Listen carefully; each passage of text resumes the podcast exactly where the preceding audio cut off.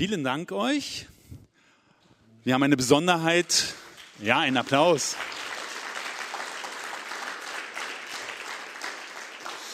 Wir haben eine Besonderheit bei der Seelsorgekonferenz schon über seit einem Jahrzehnt, dass wir sie per Internet übertragen. Und so möchte ich jetzt auch die Übertragungsorte und die Einzelpersonen, die einer Übertragung jetzt teilnehmen, herzlich begrüßen. Ja, das Besondere an dieser Übertragung ist, dass sie ein bisschen zeitversetzt ist, dass wir vielleicht nochmal für euch in der Halle als Hinweis, warum ich manches extra moderiere, denn die Übertragungsorte starten erst um 14 Uhr, denn eine lange Mittagspause von zwei Stunden und so manche andere Dinge, die wir hier haben vor Wiedernest, würden dann doch sehr ermüdend sein, wenn man das ähm, von 10 Uhr bis 17 Uhr an den Bildschirm alles mitmacht.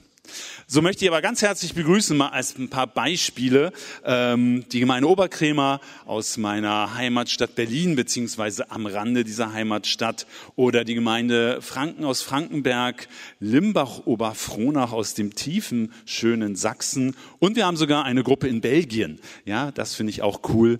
Ähm, Belgien ist mit dabei, im deutschsprachigen Teil von Belgien eine Gemeinde. Und viele andere Personen, herzlich willkommen dass ihr hier mitmacht, ist super.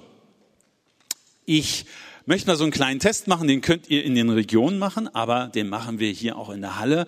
Dazu müssen wir eine kleine Eichung vornehmen. Ich bin ja mal früher Biologe gewesen und Eichen heißt, wir müssen erstmal 100 Prozent feststellen. Und ich möchte euch jetzt mal alle bitten, eure Hand zu nehmen und unter den Tisch zu halten und auf mein Zeichen zu klopfen. Ja, also alle die Hand unter den Tisch und auf mein Zeichen klopfen. Auf drei. Eins, zwei, drei.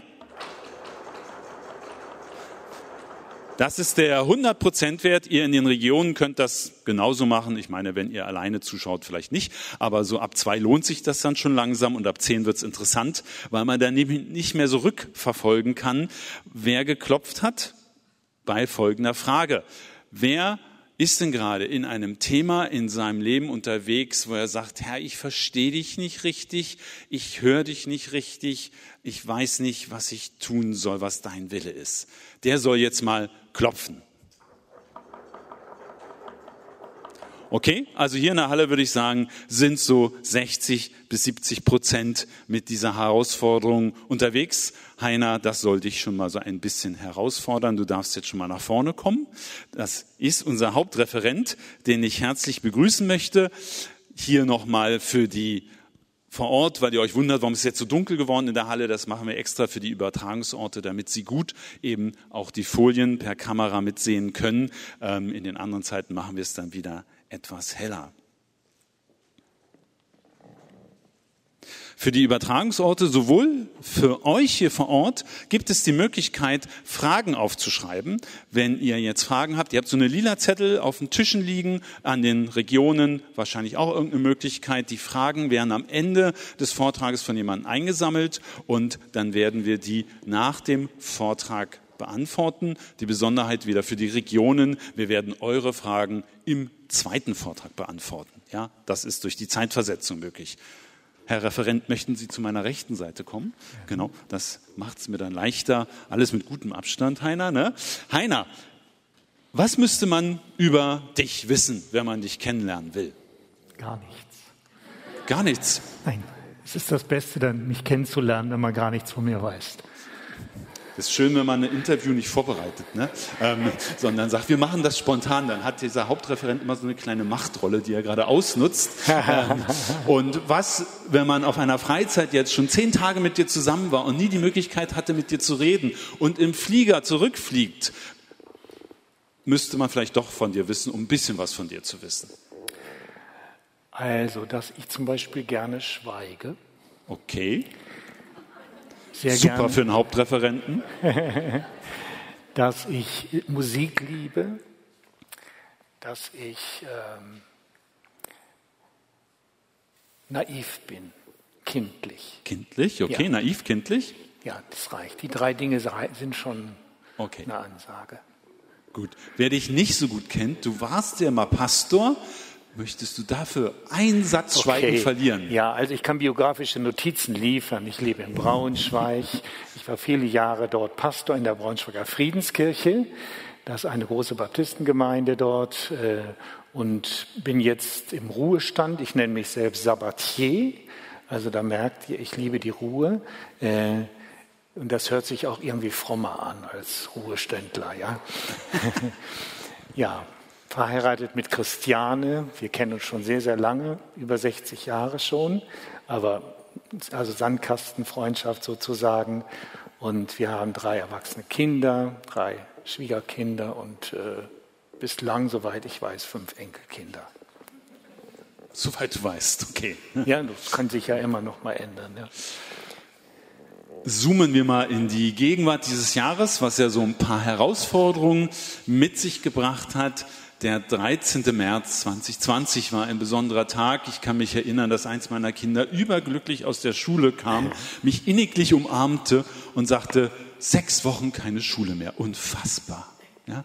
Also es waren nicht unbedingt nur positive Gründe, muss man sagen, primär schwierige Gründe. Was hast du in diesem Moment, wo der Lockdown kam, ähm, gemacht, gedacht, es war ja schon mal vorgeschattet im Willow Creek Kongress, dass mhm. das hier schwierig wird. Es war schon mal im Januar in einer Firma in Bayern, aber plötzlich merkte man, jetzt wird es wirklich ernst. Wo warst du gerade? Wie ging es dir in dem Moment? Was hast du auch ich im Gespräch mit Gott gedacht? Ja, ich hatte persönlichen Lockdown vorher. Ich war auf einem äh, Seminar und hatte ein Referatswochenende. Und am Freitagabend ging es mir sehr schlecht. Fieber setzte ein, mein Geschmack hörte auf, mehr oder weniger. Und ich kriegte Fieber, also mir ging es sehr schlecht. Ich bin zurückgefahren und äh, der Notarzt kam und sagte, ich kann nichts für Sie tun. Er hatte Maske schon und äh, die Tests gab es damals noch nicht. Ich hatte kein Corona, haben wir später festgestellt. Aber es war eben ein ganz, ganz heftiger Grippeinfekt. Aber alle dachten, ich habe Corona. Meine Frau saß etwas distanziert und aber es ist, äh, man denkt schon, okay, das ist schon heftig gewesen. Eine meiner heftigsten Erkältungen war das. Ja. Okay. So habe ich das erlebt. Insofern war der Lockdown äh, für mich etwas früher. Ja. Okay. Wow. Ich möchte für dich beten. Gerne. Lieber Herr, ich möchte dir danken, dass wir jetzt hören dürfen, was du Heiner wichtig gemacht hast. In der Vorbereitung möchte ich für ihn um Segen bitten. Amen.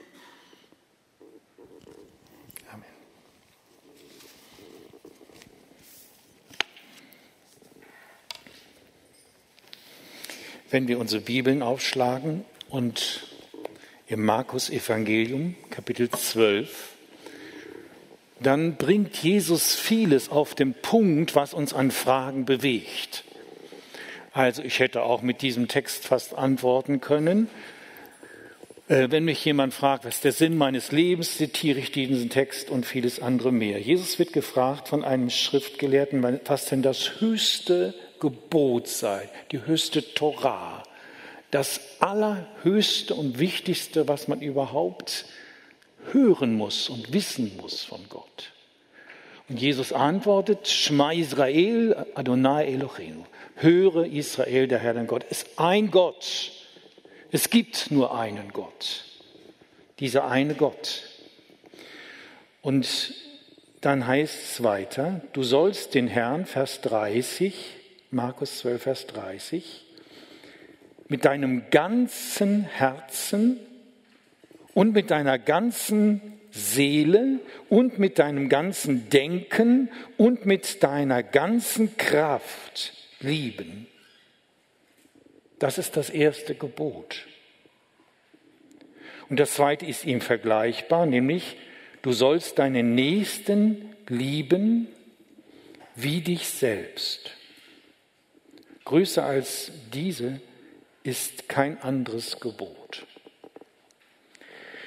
Das ist auf dem Punkt gebracht, worum es geht im Leben mit Gott. Äh, worum es geht letztlich bei aller Kommunikation mit Gott und unter den Mitmenschen. Wir haben heute wirklich einen besonderen Tag, Tag der deutschen Einheit, 30 Jahre. In an vielen Orten denken Menschen dran. Wir werden nachher auch noch mal so eine Pause haben und da so eine Zwischenrunde, wo wir das bedenken. Heute ist auch der Tag, wo der Papst Franziskus seine dritte Enzyklika vorstellt, heute Nachmittag um 15 Uhr. Fratelli Tutti heißt sie, wir Brüder alle oder alle ihr Brüder ist über die Brüderlichkeit und die neue soziale Freundschaft. Ganz interessantes Thema. Ich bin schon sehr spitz, das herauszufinden. Heute Nachmittag um 15 Uhr wird das Geheimnis gelüftet in Assisi. Aber unter äh, Ausschluss der Öffentlichkeit. Er macht das persönlich dort. Interessanterweise ist es ein Thema, was viele, viele Menschen bewegt. Gemeinschaft hat mit Kommunikation zu tun und nicht mit Mauerbauen. Gemeinschaft hat mit Mauerabreißen zu tun. Gemeinschaft hat damit zu tun, dass ich mich teile, mitteile, dass ich präsent bin. Und letztlich geht es darum ja auch in der Seelsorge, um die Präsenz. Schön ist, wenn der Seelsorgesuchende da ist und wenn die seelsorgende Person da ist und sagt, ja, ich bin aufsuchender Seelsorger oder du kannst mich aufsuchen. Aber noch entscheidend, und das ist ein genuines, äh, ein Merkmal von Seelsorge im Unterschied zu sonstigen guten Beratungsangeboten, die wir zum Glück, Gott sei Dank, in unserem Land auch haben, dass wir davon ausgehen müssen und sollten und dürfen, dass Gott präsent ist. Letztlich ist Gott selbst der Seelsorger.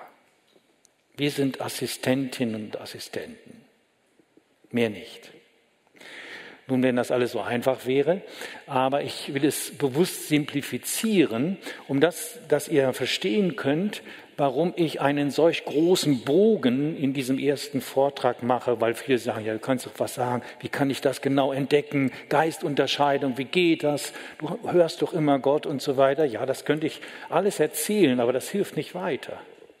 Wenn wir das nicht begreifen, worum es Gott im Kern geht, und der Kern ist die Liebesgemeinschaft mit Gott, Mensch und auch zu dir. So will ich es mal auf den Punkt bringen.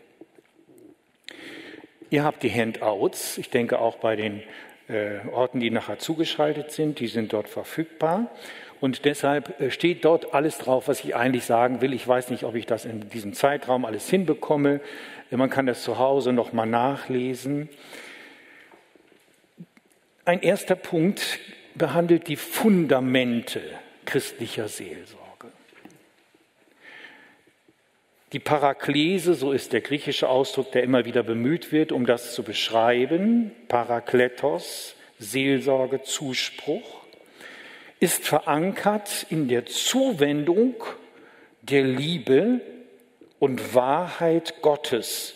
Ich kann auch sagen, der gesamten Gottheit, der Theosis, die sich in Christus Jesus offenbart. Es geht um eine Wahrnehmung im Namen Jesu. Wir spüren, wir begegnen, wir denken, wir hören, wir sprechen, wir existieren im Namen Jesu im Seelsorgegeschehen.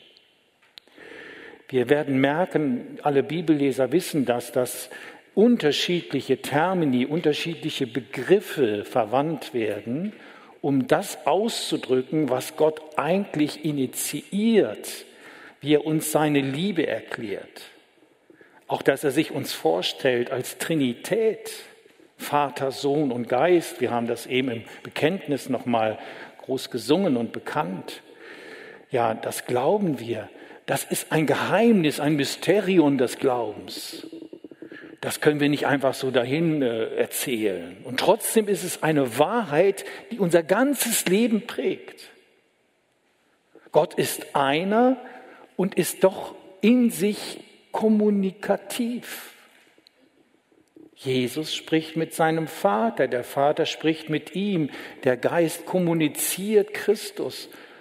Was ist denn das für ein Kommunikationsgeschehen dort?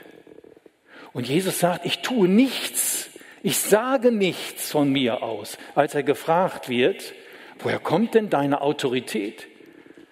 Sagt er, ich sage nichts, es sei denn, ich höre den Vater reden.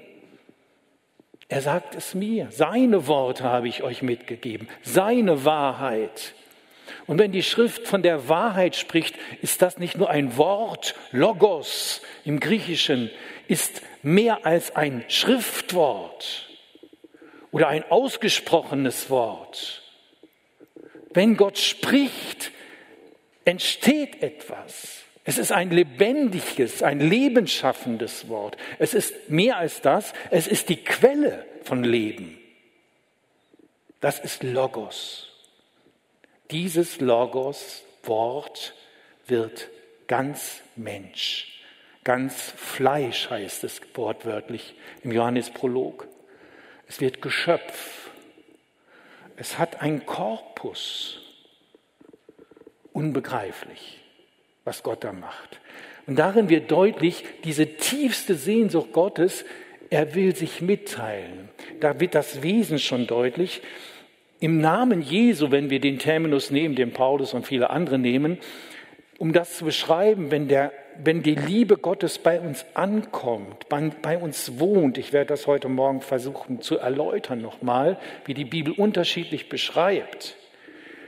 Äh, im Namen Jesu heißt nicht nur, du hast einen Auftrag, etwas zu tun, eine Sendung. Nein, im Namen Jesu heißt, du bist in ihm.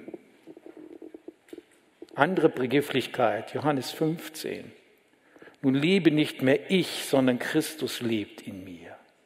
Also wenn ich ein Seelsorgegespräch oder eine seelsorgerliche Begegnung habe, gehe ich dahin und sage, Jesus, wir gehen jetzt mal zur Seelsorge. Er ist in mir, ich bin mir dessen bewusst, ich werde mir dessen bewusst. Er kommuniziert mit mir, während ich höre. Ein zweites ist, das wird zunehmend auch in der Schrift deutlich, aber mir ist das früher nicht so deutlich geworden, dass Gott in allem Geschöpflichen auch antreffbar ist. Selbst in der tiefsten äh, Zerschundenheit und Zerrissenheit von Sündhaftigkeit findet die Liebe Gottes noch einen Weg. Wenn das nicht so wäre, würde sich nie ein Mensch bekehren können. Die Liebe Gottes sucht Wege zu Menschen. Es geht Gott darum, dass ein Mensch ihn liebt. Es geht nicht nur darum, dass du Gott hörst. Das Hören hängt mit Lieben zusammen. Ich hatte erzählt von meiner Frau. Wir haben uns also kennengelernt. Sie war vier, ich war sechs Jahre alt. Ja, wir saßen, meine, meine Schwiegereltern, das wussten die ja damals noch nicht, das waren meine ersten Grundschullehrer in so einer Volksschule. Da.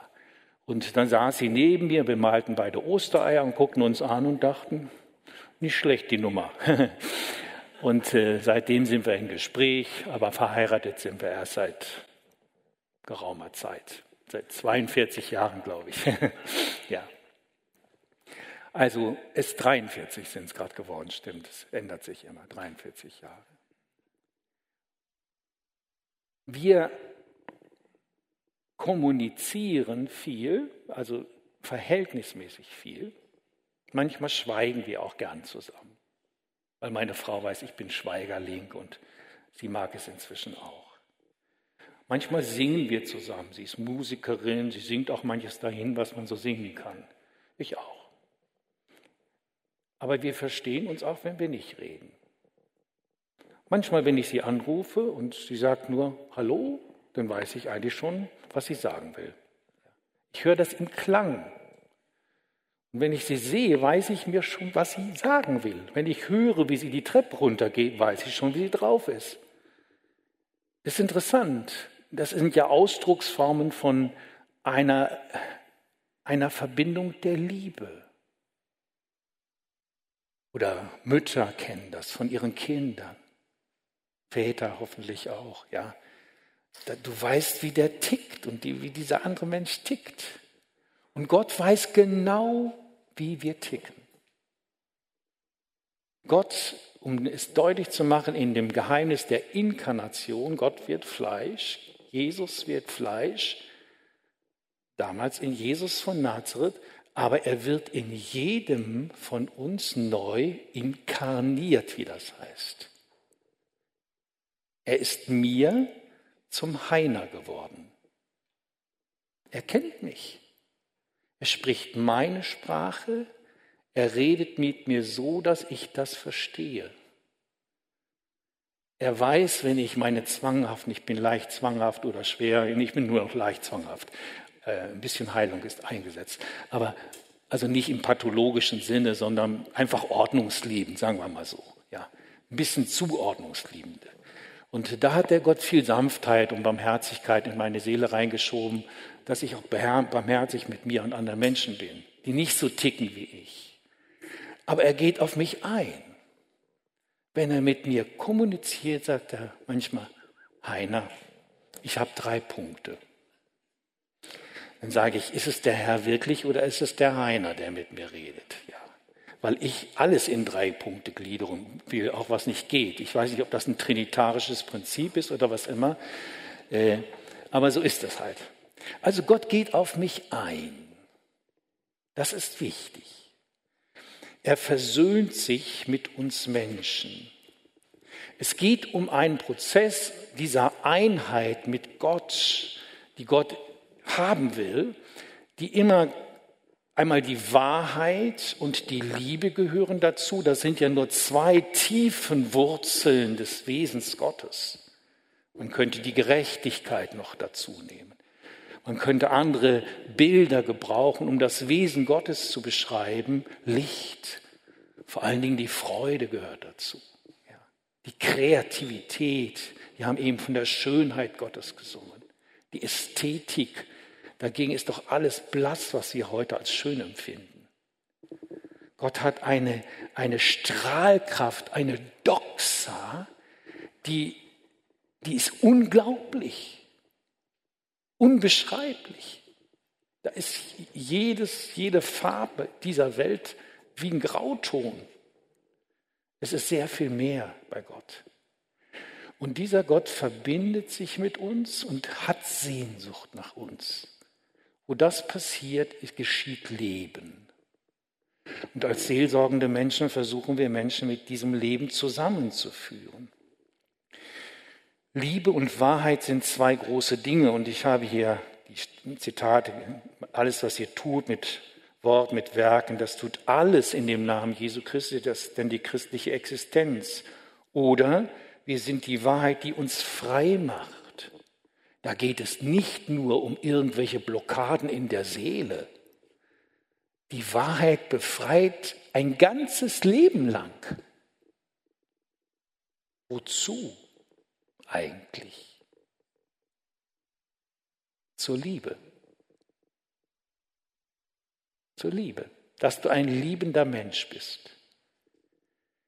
Wenn du in die Tür kommst, sagen Leute, Liebe und nicht, ach du Schande, der schon wieder oder die schon wieder. Ja.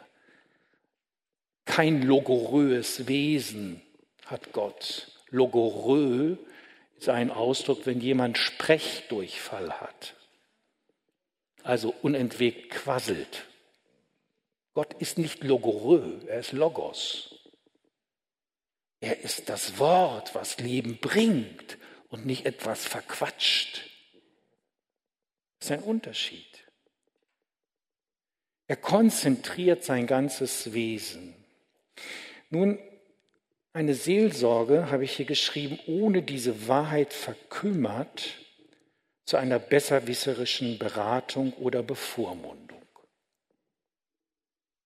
Seelsorge ohne diese Liebe Gottes führt nicht in die befreiende Nähe Gottes, sie ist zu gar nichts Nütze. Das muss man sich auch mal reinziehen. 1. Korinther 13.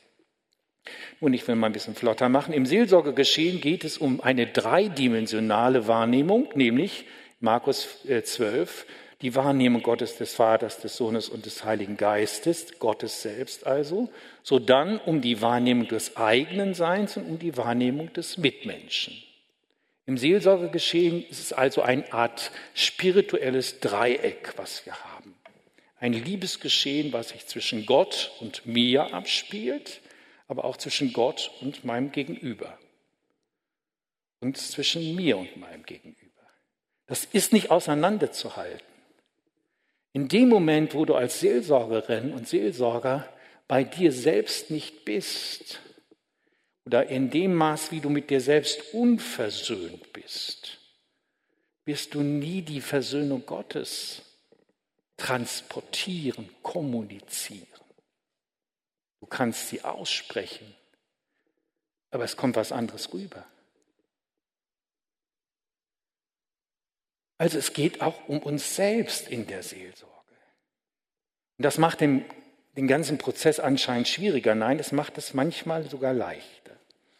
Also, ich habe hier geschrieben, christliche Seelsorge ist ganz bei Gott, ganz bei mir und ganz bei dem anderen.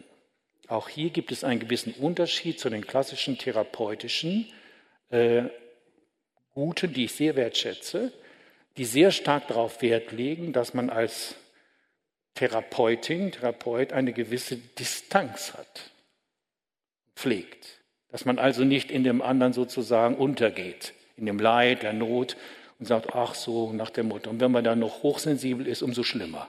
Ja, dann ist das Burnout nicht weit. Deshalb Distanzierung, man muss dem anderen gegenüber bleiben. In der Seelsorge ist das Kern gegenüber Gott, nicht du. Das ist der Punkt.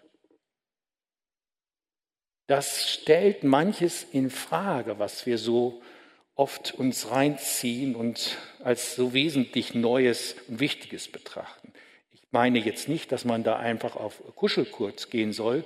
Jede Wahrnehmung hat auch eine Distanz und hält eine Distanz, um es anders zu sagen, eine Würde.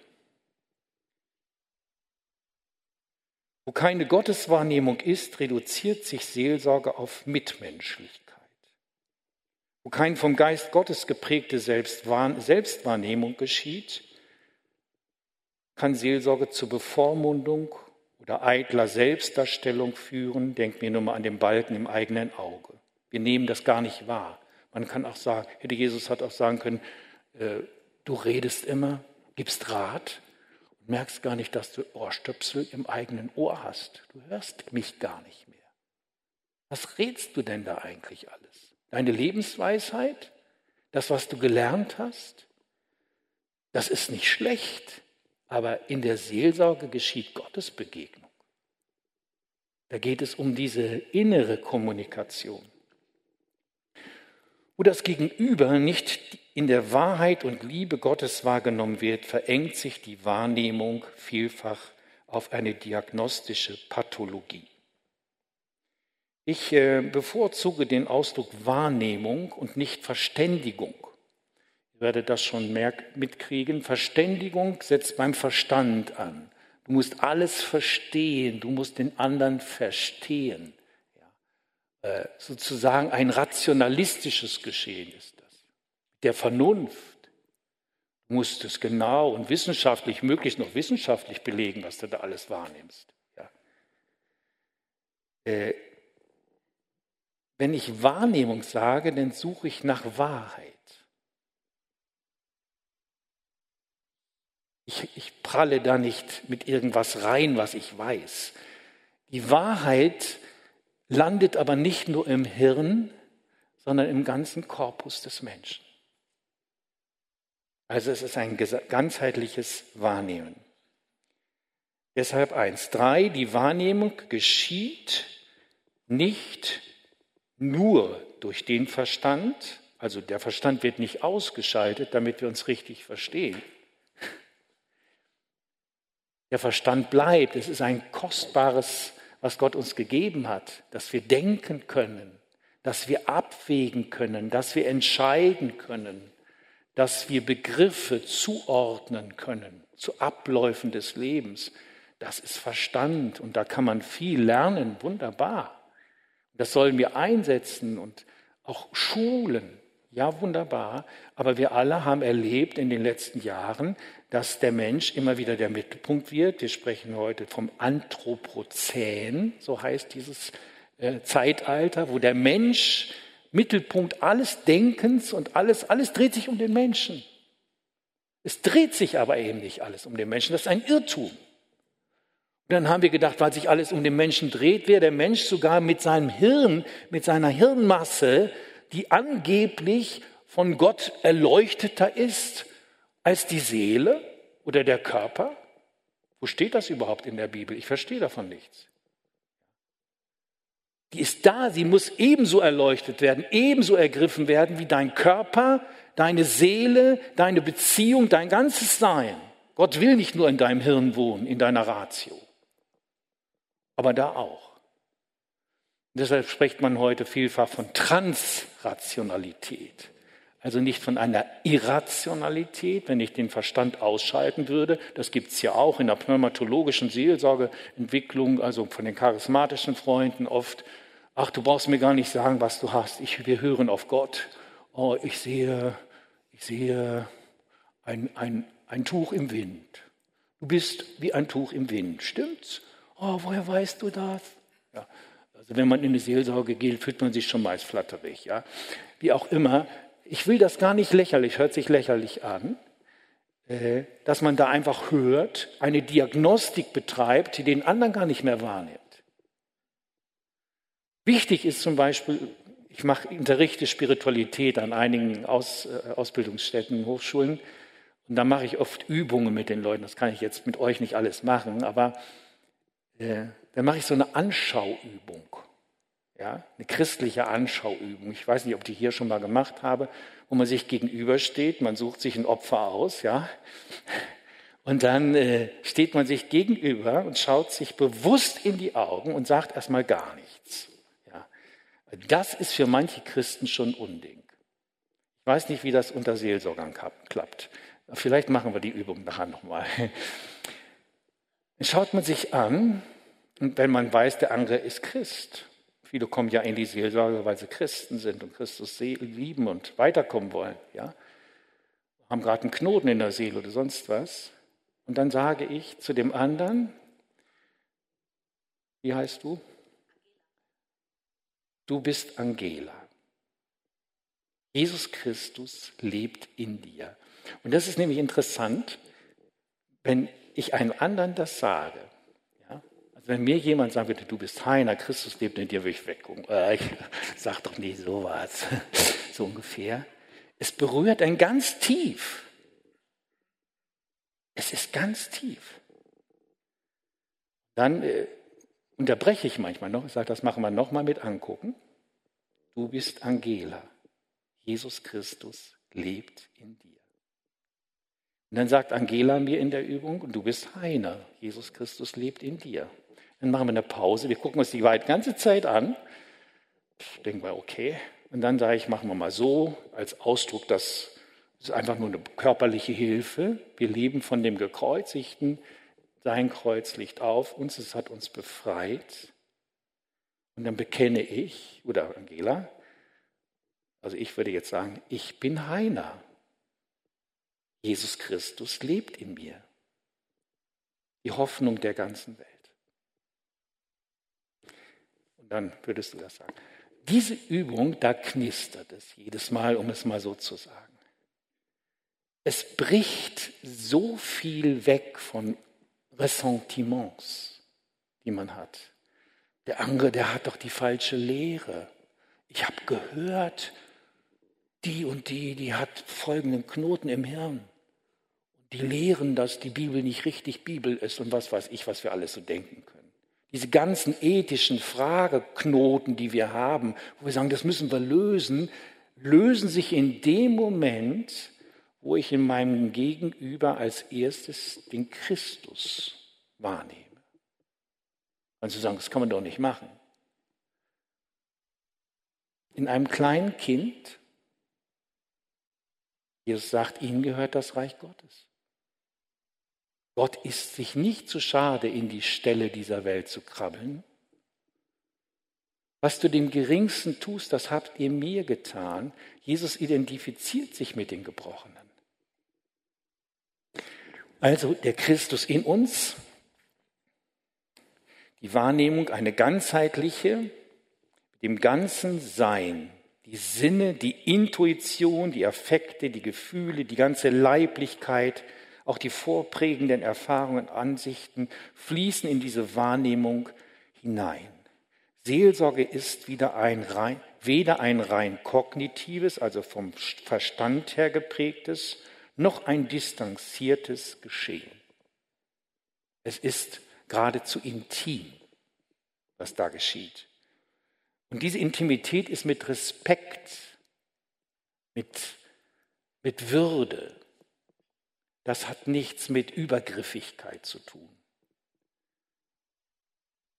In der Seelsorge 1.4 geht es um nicht nur um Rat und Begleitung, sondern ebenfalls, womöglich sogar primär, um ein energetisches Geschehen, um die Wahrnehmung von Gottes Erkenntnis, Gottes Kraft, um die Kräfte der zukünftigen Weltzeit, Hebräer 6, Vers 5, die Energeia, die Energien Gottes, 1. Korinther 12, Vers 6. Josutis, das war ein praktischer Theologe in Göttingen, der ist jetzt nun schon beim Herrn. Und er hat besonders viel über Seelsorge geschrieben und nachgedacht. Und eines seiner letzten Bücher hieß Energetische Seelsorge. Und ich kann mich entsinnen, bei IDEA, in diesem Magazin IDEA, hatte er ein letztes äh, Interview gemacht. Er sagte, die christlichen Seelsorgeansätze sind zu verkopft. Wenn ein Mensch kommt, der will nicht zugequatscht werden. Man kann sagen, kognitive Seelsorge ist alles gut und schön, ja. Aber deshalb Rat ist eine Sache, dass du Orientierung im Kopf kriegst. Aber der Mensch braucht Orientierung in seinem ganzen Sein. Und wir zappeln das oft auseinander. Im Seelsorgegeschehen ist das immer auf den Punkt zusammen. Der Mensch kommt nicht nur mit einer Frage, sondern mit sich in die Seelsorge. Und du gehst auch nicht nur mit einem Rat dahin, sondern mit dir. Und das alles schwingt mit in diesem seelsorgerlichen Geschehen. Das wahrzunehmen, darum geht es. Der Heilige Geist kann das alles gut voneinander kriegen. Christliche Seelsorge ist im Wesen 1.4 ein Geschehen, in dem Gott durch Christen wirkt. Sie ist im Kern ein Gnadengeschehen, ein Charisma, kann man sagen, Römer 12, Vers 8, Paraklese, eine Parakletos, da kommt der Ausdruck vor, an den Menschen und durch Menschen, in denen er lebt. Sie geschieht nicht nur in bilateralen, also zu zweit, Formen, sondern sie ereignet sich ebenso in der Koinonia, in der Gemeinschaft. Zunehmend übrigens spielt die Gemeinschaft eine Rolle. Wir haben gedacht, dass meist die Intensität, die Intimität zwischen zwei Menschen am stärksten ist oder auch das Schweigegebot, dass wir das für uns behalten. Das spielt in einem gewissen Maß eine Rolle, aber es ist nicht das Herzstück. Das Herzstück ist, dass ein Mensch gemeinschaftsfähig wird und sich nicht auf eine Person fixiert, dass er sich austeilt sozusagen. Die Gemeinschaft als Seelsorgesache und gemeinsam hören wir auch besser, interessanterweise. Wenn jemand kommt mit einem Anliegen und ich weiß, es ist ein Christ, manchmal sage ich, manchmal sagen sie schon, worum es geht, also unsere Ehe ist im Eimer oder was weiß ich, wir, äh, es ist vorbei oder irgendein dickes Problem gerade da. Ja. Und wir brauchen mal jetzt Seelsorge und dann sitze ich da Manchmal sage ich, pff, was soll ich denen jetzt sagen? Soll ich denen erstmal die Bibelrichtlinien alle deutlich machen? Soll ich denen jetzt erstmal sagen, nimm es nicht so schwer, es wird schon wieder, ich begleite dich? Was soll ich denen sagen? Und manchmal fühle ich mich äh, wie, wie in einer Agonie, heißt das, in einer Ratlosigkeit als Ratgeber. Denn wer bin ich denn? Und dann, wenn ich weiß, das ist ein Christ, sag, pass mal auf, du bist gerade sehr zerrissen in deinem Inneren und ich bin gerade verunsichert. Tun wir es doch zusammen. Wir halten uns einfach mal einen Moment aus vor Gott und sind mal ganz still, ob Gott uns irgendwie einen interessanten, wichtigen Gedanken oder Impuls gibt. Das ist interessant. Und manchmal sagt er, bei mir gingen so viele Gedanken durch den Kopf, aber ich habe zwischendrin immer eine Kerze gesehen. Ich sage, was? Ja, immer kam eine Kerze. Ich sage, ja, wieso kommt eine Kerze? Ja, was verbindest du mit einer Kerze? Diese Frage ist übrigens wichtig. Was verbindet einer mit einem Bild, das er sieht? Welche Gefühle verbindet er damit? Ja. Da sagt er, das war so schön. Ich wurde erinnert an unsere Weihnachtsfeste, an Harmonie. Das veranschaulichte für ihn die Kerze, also nicht Brandstiftung, sondern Harmonie. Ja.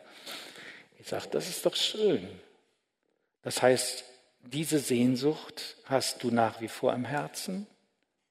Dass das alles so wird? Oh ja. Dann hat man in der Eheseelsorge schon mal die Hälfte gewonnen. Wenn diese Aussage von Herzen kommt. Die habe ich denen nicht eingeredet. Ich habe nicht gesagt, pass mal auf, wir brauchen nicht weiterreden. Wenn du hierher kommst, um irgendwie deine Ehe sorgfältig auseinanderzukriegen, oder willst du hierher kommen, um deine Ehe in eine neue Harmonie zu führen? Und wenn das vorher durch so einen kurzen Moment in dem Herzen dieses Klienten, sagt man manchmal, des Seelsorgesuchenden, schon reift, brauche ich gar nicht mehr lang erzählen.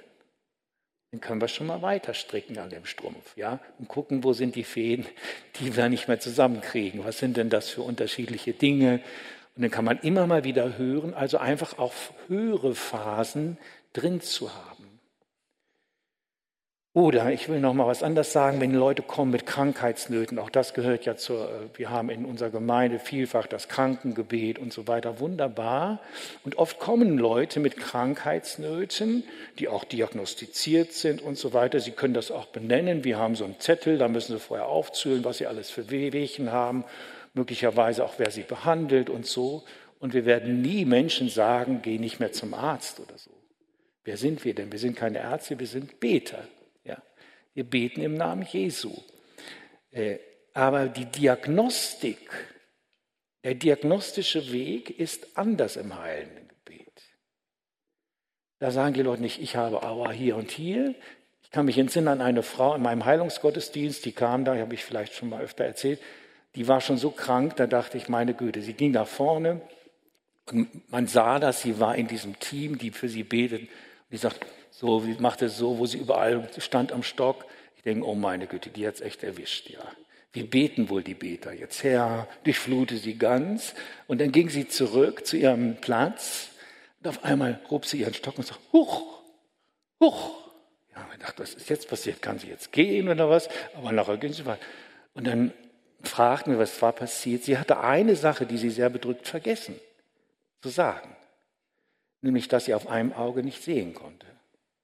Auf einmal merkt sie, huch, ich kann auf dem Auge sehen. Das andere hatte Gott in dem Moment nicht berührt, interessanterweise.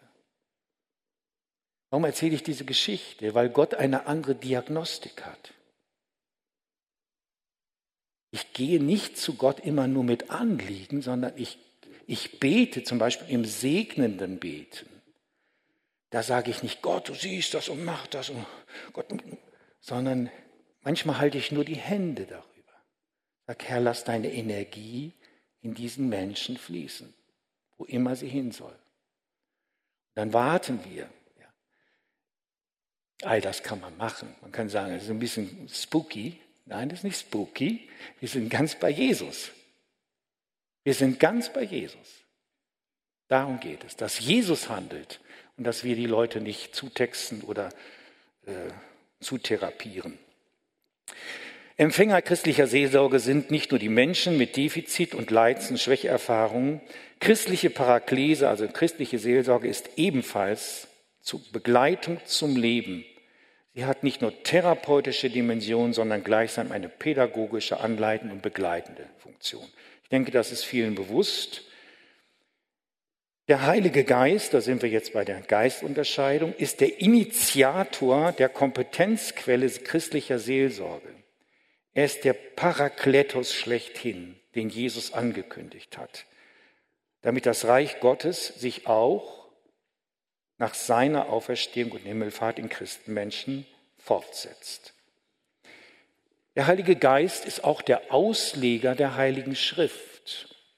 Ob er sich immer an meine Hermeneutik ausrichtet, weiß ich nicht. Jetzt müssen wir mal gucken, wie wir zeitlich gut hinkommen. Wenn ich das richtig sehe, habe ich meine Zeit bald weg. Wo ist Matthias? Ist auch schon entrückt.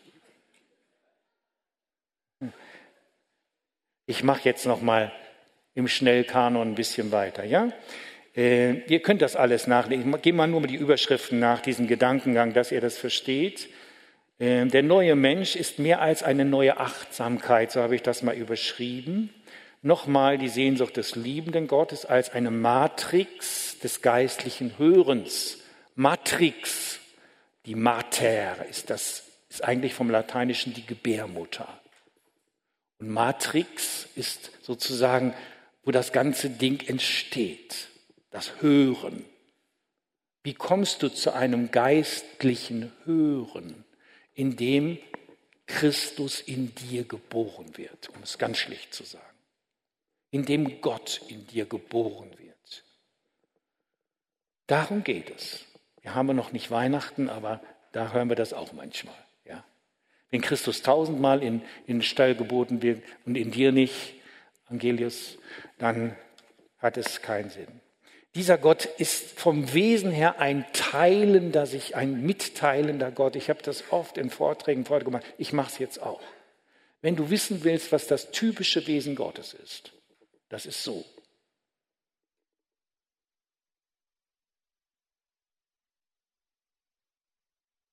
Er teilt sich. Er lässt los. Er setzt frei.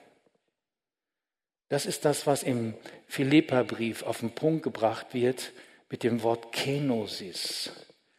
Luther übersetzt das so in dem großen Christushymnus, den kennt ihr vielleicht. Jeder von uns soll die Gesinnung haben, die Jesus auch hatte. Und er begründet das auch, damit die Freude noch größer wird. Ja?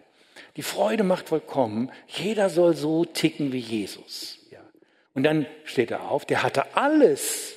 Das ganze Pleroma, die ganze Fülle Gottes war bei ihm. Er hat alles losgelassen. Er entäußerte sich, schreibt Luther. Das versteht heute kaum noch jemand, ja. Also loslassen ist eine typische Äußerung der Liebe. Nicht festhalten, nicht klammern. Das hat viele, viele Dimensionen, wenn man über Seelsorge spricht. Binde die Menschen nicht an dich. Sorg dafür, dass sie sich nicht an dich binden, dass sie nicht von dir abhängig sind. Sie teilt sich Seelsorge ist nicht nur auf den Willen des Gegenübers konzentriert. Wenn wir auf Gott hören, dann fragen wir nicht nur auch nach seinem Willen. Wir fragen nach ihm. Wenn wir Gott, auf Gott hören lernen, geht es nicht allein darum, seinen Willen, seine Absichten für uns und andere zu erfahren, sondern es geht immer um diese Liebesgemeinschaft Gottes mit den Geringen. Es geht um die Vereinigung mit Gott. Diese Einheit entsteht nicht durch spirituelle Übungen, dadurch können wir sie fördern oder einladen, aber sie entsteht dadurch nicht, sondern durch die Hingabe unseres Lebens. Daraus erwächst eine Doxa, wie das heißt, diese Herrlichkeit, die Ausstrahlung. Es ist doch ein tolles Seelsorgemodell, wenn Jesus sagt, wer an mich glaubt, und du glaubst doch an Jesus, Wer an mich glaubt, von dessen Leib werden Ströme des lebendigen Wassers fließen. Ausdruck von Lebens, Lebensqualität. Von deinem Körper soll das fließen. Stell das mal vor. Das geschieht, indem der Geist Gottes in dir Wohnung nimmt, indem du mit dem Geist Gottes verbunden bist. Deine Präsenz allein hat therapeutische Qualität muss man so zu sagen. Kann man sagen, es ist ein bisschen überhöht, was du uns da heute alles in die Birne knallst am frühen Morgen. Ich fahre ja auch wieder. Außerdem ist Birnenzeit. Bei diesem einwohnenden Christus, was passiert da? Viele sagen, dann passiert Kompassion. Ich muss das jetzt kürzen. Ne? Äh, ich habe eben gesucht, du bist der äh, Zeitmeister. Ne? Drei Minuten noch? Vier Minuten, okay. Danke für die Zulage. Also, Dann passiert Kompassion, das ist ein Ausdruck, die Leidenschaft, die Mitleidenschaft Gottes. Du kannst mitleiden mit Christus. Du leidest nicht mit dem Menschen in erster Linie, sondern es ist ein Mitleiden. Du empfängst die Tränen des Herrn. Es geht bei diesem Kommunikationsprozess nicht nur um Wegweisung, es geht auch um Affekte, um Gefühle. Ich könnte dazu viele Beispiele erzählen, mache ich jetzt nicht. Die Zeit ist etwas, ich habe mich ein bisschen vertan mit meinen Vorbereitungen hier, dass das zu viel war. Das war abends, da ist mir so viel eingefallen.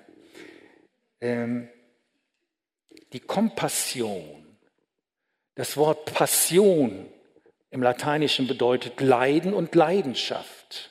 Ich war gerade auf einer Tagung, dann ging es um Kontemplation und Kompassion.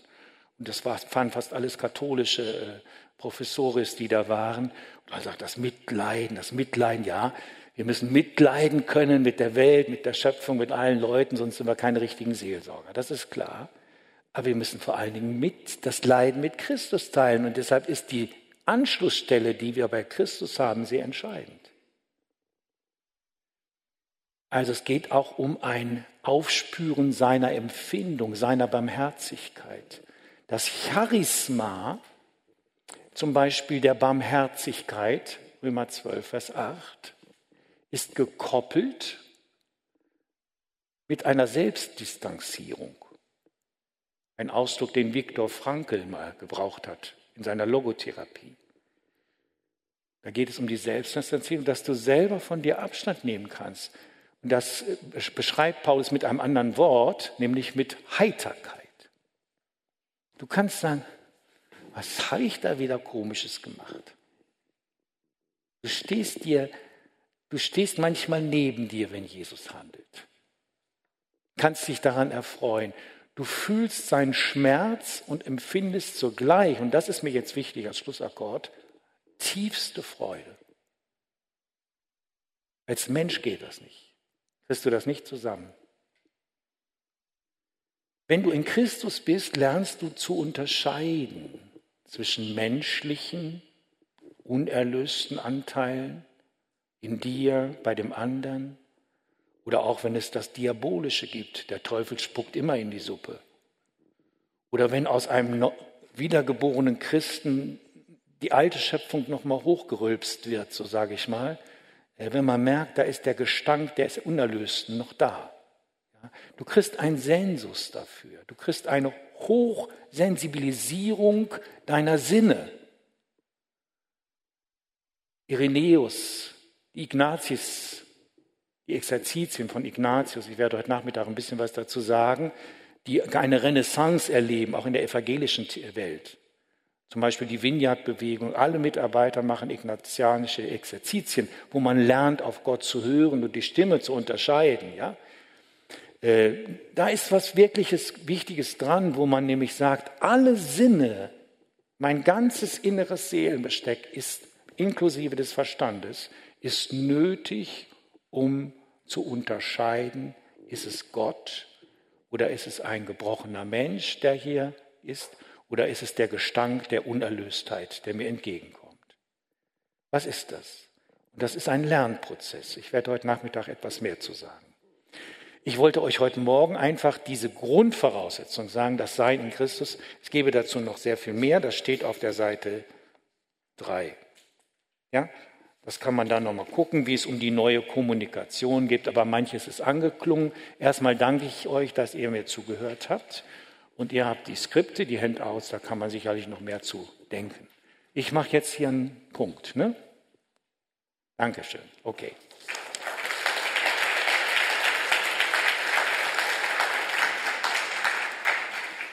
Du machst einen Punkt, aber darfst du hier stehen bleiben, weil wir ja gleich die Möglichkeit für euch haben, wenn ihr mal so eine Minute für euch ruhig werdet, welche Frage habt ihr jetzt zu diesen Grundlagen? Ihr habt diese lila Zettel, dann könnt ihr da jetzt Fragen aufschreiben. Wenn ihr keine Fragen aufschreibt, hat Heiner die Chance, das, was er noch gerne sagen wollte, nachzusagen. Ne? Das also, du könntest noch nachlegen, aber vielleicht kommen ja schon Fragen. Wiebke, steh mal auf, dass jeder sieht. Die Ordnerin flitzt zu euch, wenn ihr einen Zettel so wedelnd hochhaltet, dann kommt sie zu euch gewuselt und dann ähm, werden wir diese Fragen hier direkt reinnehmen können. Und da ich mir schon dachte, dass man so ein bisschen sortieren muss, habe ich schon mal ein, zwei Fragen gesammelt. Ne? Aber vielleicht sagst du auch, Mensch, ah, die Zeit lief davon, hast du gesagt, fehlt da irgendwas, was du unbedingt noch sagen willst? Naja, von dem Thema her muss man eigentlich die Seite 3 angucken, wo es um diese neue Kommunikation geht.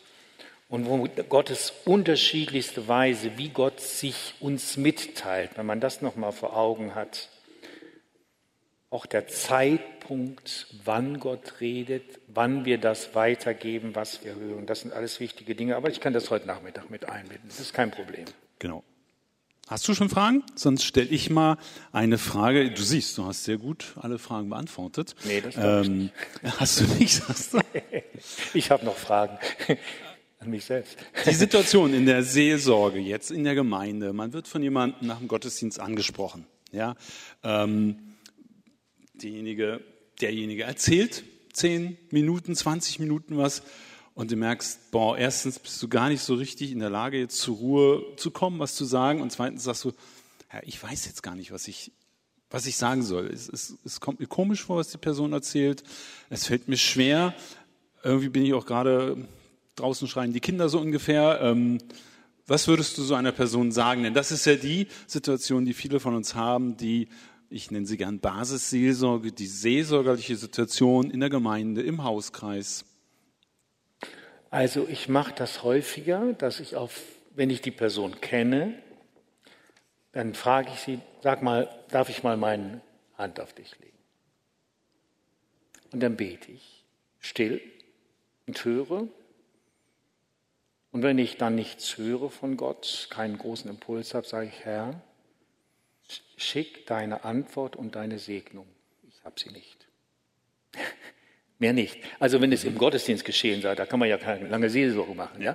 Nee, nee, nach dem Gottesdienst. Ach, nach dem Gottesdienst. Nein, nein, Ach, dann mache ich mehr, ja. Aber ich meine die Situation nach dem Gottesdienst spricht ja. dich jemand an, hat ja, eine seelsorgerliche ja, okay, Not. Ne? Ja. Wie gesagt, es geht mir erstmal um die Begegnung mit diesem Mensch, mhm. dass der nicht zu mir kommt und sagt, Herr Heiner Rust weiß das alles und so weiter. Ich weiß vieles nicht. Mhm. Ja, äh, da ist ein Zettel. Ähm, dann natürlich erstmal hören. Ich höre als erstes geschehen, was bewegt diesen Menschen. Das ist mir wichtig. Das Hören auf ihn, wahrnehmen. Dann würde ich aber mit ihm gemeinsam, wenn er Christ ist, sagen, so jetzt hören wir gemeinsam auf Gott. Ich würde nicht gleich anfangen zu quatschen, zu reden und zu antworten. Da würde ich eine höhere Phase einschieben, ganz praktisch. Also das ist dir ganz wichtig, am Anfang im Prinzip ja. bewusst zu machen, Gott ist hier und, drin. Und den Hilfesuchenden selbst mit reinzunehmen, denn es ist erstaunlich. Meine Erfahrung ist, auf einmal kriegen die Impulse, die sie vorher nicht hatten. Okay. Das bin nicht ich immer. Manchmal sagen die Leute, du, ich denke gerade an folgendes Bibelwort, das geht mir nicht aus dem Kopf. Ich sage, was ist denn das? Und was macht das mit dir? Was löst das für Gefühle aus? Was empfindest du bei diesem Bibelwort? Und äh, dann ist es Trost oder Freude oder je nachdem. Also es gibt so, solche Dinge. Mhm. Und äh, manchmal habe ich vielleicht so das gleiche Bibelwort, dann ist natürlich Volltreffer, ja, dann kann man sagen, ja. Aber diese Zeit, und wenn man nichts hat, dann ist man einfach nochmal zur Stille gekommen und dann kann ich natürlich durch Fragen selber dem anderen helfen, nochmal auf manche Spuren zu kommen. Mhm. Lässt du sie dann auch bewusst laut beten? Oder sagst du nur, wir hören jetzt mal gemeinsam wenn das ein richtiger christlicher Patient ist, ja. Ein richtiger christlicher Patient. Dazu passt die nächste Frage sehr gut. Ähm, die Frage geht in die Richtung, was macht man denn, wenn man mit einem Menschen im Gespräch ist, der einem Fragen stellt, ähm, eine Not hat, der aber kein Christ ist? Wie würdest du dann das machen? Also der, der dich anspricht, ist kein Christ, hat eine große Not, ja. sagt, Mensch, Sie haben ja. doch Erfahrung, können Sie mir da helfen? Sie sind doch Seelsorger da in so einer Gemeinde. Ja, gut, dann würde ich mit ihm natürlich erstmal ins Gespräch kommen und würde es äh, so ver, äh, ausdrücken, was ich mache, damit er Zugang dazu hat. Ich würde sagen, wissen Sie, ich kann Ihnen jetzt alles erzählen, was ich äh, zu Ihrer Fragestellung weiß. Ich kann Ihnen ein bisschen Orientierung geben durch das, was ich vielleicht weiß. Äh, ich möchte aber gerne, dass Sie Anschluss an den lebendigen Gott und seine Kraft bekommen. Und deshalb würde ich gerne am Anfang beten. Mhm. Wenn die sagen, nee, das wollen wir nicht, dann sage ich, äh, mache ich trotzdem, aber Sie kriegen es nicht mit. Ist Ihnen das recht? Wenn Sie sagen, nee, das will ich auch nicht, dann sage ich, dann sind wir hier wahrscheinlich äh, in einem anderen Geschehen. Wir können gerne uns auf eine Tasse Kaffee verabreden und Fragen und Antwort machen. Das kann auch ein seelsorgerliches Geschehen werden, aber in der Seelsorge selbst ist es für mich viel intensiver, Gott reinzunehmen, bewusst da mhm. reinzunehmen und den, den Ratsuchenden auch aufmerksam zu machen. Und viele Menschen, die sagen, ich glaube nicht an Gott, sind für solche Dinge offen. Mhm. Manche, manche, die schon lange in der Gemeinde sind, die, werden, die kriegen langsam äh, Krise, wenn man da kommt. Okay. Hier geht noch mal eine Frage rein in das Thema alter Mensch, neuer Mensch. Wenn der alte Mensch noch mal hochkommt, wie kann ich den neuen Mensch wieder hervorrufen? Es bleibt hier offen, ob bei einem selbst oder beim anderen, aber beides ist ja interessant. Ja, also ja. wenn man merkt, es sind Themen, die einen einholen, vielleicht Sünden, irgendwelche Probleme. Ja. Wie kann man jetzt da selbst oder einem anderen helfen, der sagt, du, ich falle immer wieder in die Falle. Ähm, wie kann ich da das helfen? Erste wäre für mich, dass ich dem, dass ich dem anderen helfe und sage, du, du glaubst nach wie vor an Jesus. Du gehörst Jesus. Stimmt das? Bist du getauft? Bist du, bist du ganz bei Jesus? Und er sagt, ja klar. Sag ich, ja, siehst du. Und das wollen wir jetzt mal festmachen. Äh, eine Tauferneuerung kann ich nicht machen. Ich kann dich auch nicht nochmal taufen. Aber ich könnte zum Beispiel sagen, äh, wir machen das jetzt mal fest. Äh, und werd dir dessen bewusst. Und dann kann ich mit ihm beten, dass der Geist Gottes das freilegt. Was hat ihn denn dazu gemüllt? Und da kommt Sünde vor, aber es ist nicht nur Sünde, was die Seele und den inneren Menschen zukleistert. Das können Ängste sein, das können äh, Beziehungen sein, die blockieren, die so massiv sind, dass das deutlich wird, was ist das eigentlich, was den anderen so verklebt. Ja? Äh, das aufzuspüren und dann muss es ans Licht natürlich. Ja? Hier fragt jemand ähm, nochmal zu deinen Aussagen. Ich habe dann einen Eindruck, ich sage demjenigen was oder ich spreche ihm was zu, ähm, dass diese Person schon erlebt hat, dass das aber auch Schuldgefühle auslösen kann beim anderen, dass es so eine Zusage ist, wow, äh, die der andere vielleicht gar nicht einordnen kannst. Erklär nochmal, wie meinst du das, wenn du einen Eindruck hast und du sagst dem anderen eine Bibelstelle, einen Eindruck oder so, oh, das passt genau. Ja, also es kommt darauf an, wie man das sagt. Das ist sehr, sehr wesentlich in der Seelsorge. Ich würde wahrscheinlich in der Seelsorge selber nie sagen, ich habe jetzt ein Wort von Gott. Das würdest du nicht sagen? Nein, nein okay. würde ich in der Regel nicht so formulieren, weil der andere ja als Hilfesuchender kommt und die notwendige Distanzierung, ein so angeblich empfangendes Wort zu prüfen, ist bei ihm so nicht gegeben. Also es braucht ja eine gewisse, man muss erstmal Distanz haben, um was zu prüfen. Ja? Aber wenn es selber mich unmittelbar betrifft, oh, ich, ich habe gerade ein Wort für dich und so weiter, äh, und der andere muss es prüfen können. Deshalb würde ich es anders formulieren. Ich formuliere das häufiger in einer Frage. Ach, wenn ich, will ich jetzt sagen, also wenn ich dich jetzt so höre, dann kommt mir immer folgender Gedanke. Vielleicht ist er ja auch vom Herrn, das muss man mal prüfen, aber so so in diesem Ton würde ich das allenfalls mitteilen. Es sei denn, es ist ein Turbocharismatiker, dann würde ich vielleicht sagen, so spricht der Herr. Und dann würde ich sagen, Amen. Und äh, dann würde ich sagen, jetzt müssen wir es nochmal prüfen. Ja? so. In diese Richtung der ein bisschen kritischen Fragen geht auch nochmal die Frage, wie du den Begriff der Energien gemeint hast, ja. ähm, weil das ja auch ein Begriff ist im Bereich von New Age. Esoterik vor allen Dingen. Genau. Ja, ja das finde ich auch gar nicht schlecht, dass die den auch haben. Also die haben den ja nicht erfunden. Das steht in der Bibel, ja. Energeia. Es ist durchaus was Biblisches, was ich hier sage. Äh, was sind das für Energien? Nun, ich, ich sehe darin diese Energien, das sind ja Kräfte der zukünftigen Welt, also Kräfte des Himmels. Das ist etwas, wo Leben durch entsteht. Die Energien Gottes zerstören nicht. Diese Energien, die Wirkungen des Geistes sind nicht zerstörerisch, aber sie sind klärend. Das, das findet zum Beispiel Ausdruck in den unterschiedlichen Charismen. ja, dem Wort geschehen, Wort der Weisheit, Wort der Erkenntnis. Das sind ja alles unterschiedliche Wortempfängnis-Charismen. Ja. Und das sind aber auch Energie. Das Wort löst etwas aus. Oder allein die Bibel hat Energie. Äh, manchmal mache ich Kurse, so, so äh, Einkehrwochen, da lese ich nur die Bibel vor. Ich selber als Heiner sage gar nichts mehr, weil das noch viel effektiver ist. Ja. Und äh, dann wird eben zwei Stunden Bibel vorgelesen, morgens eine Stunde, abends eine Stunde. Und die Leute, die hören zu und erleben Energie pur. Hoffentlich. Okay, wir haben noch ein paar Fragen, aber wir haben ja noch einen zweiten Vortrag. Dann kannst du die noch mal ein bisschen sortieren auch. Ähm, vielen Dank erstmal. Gerne.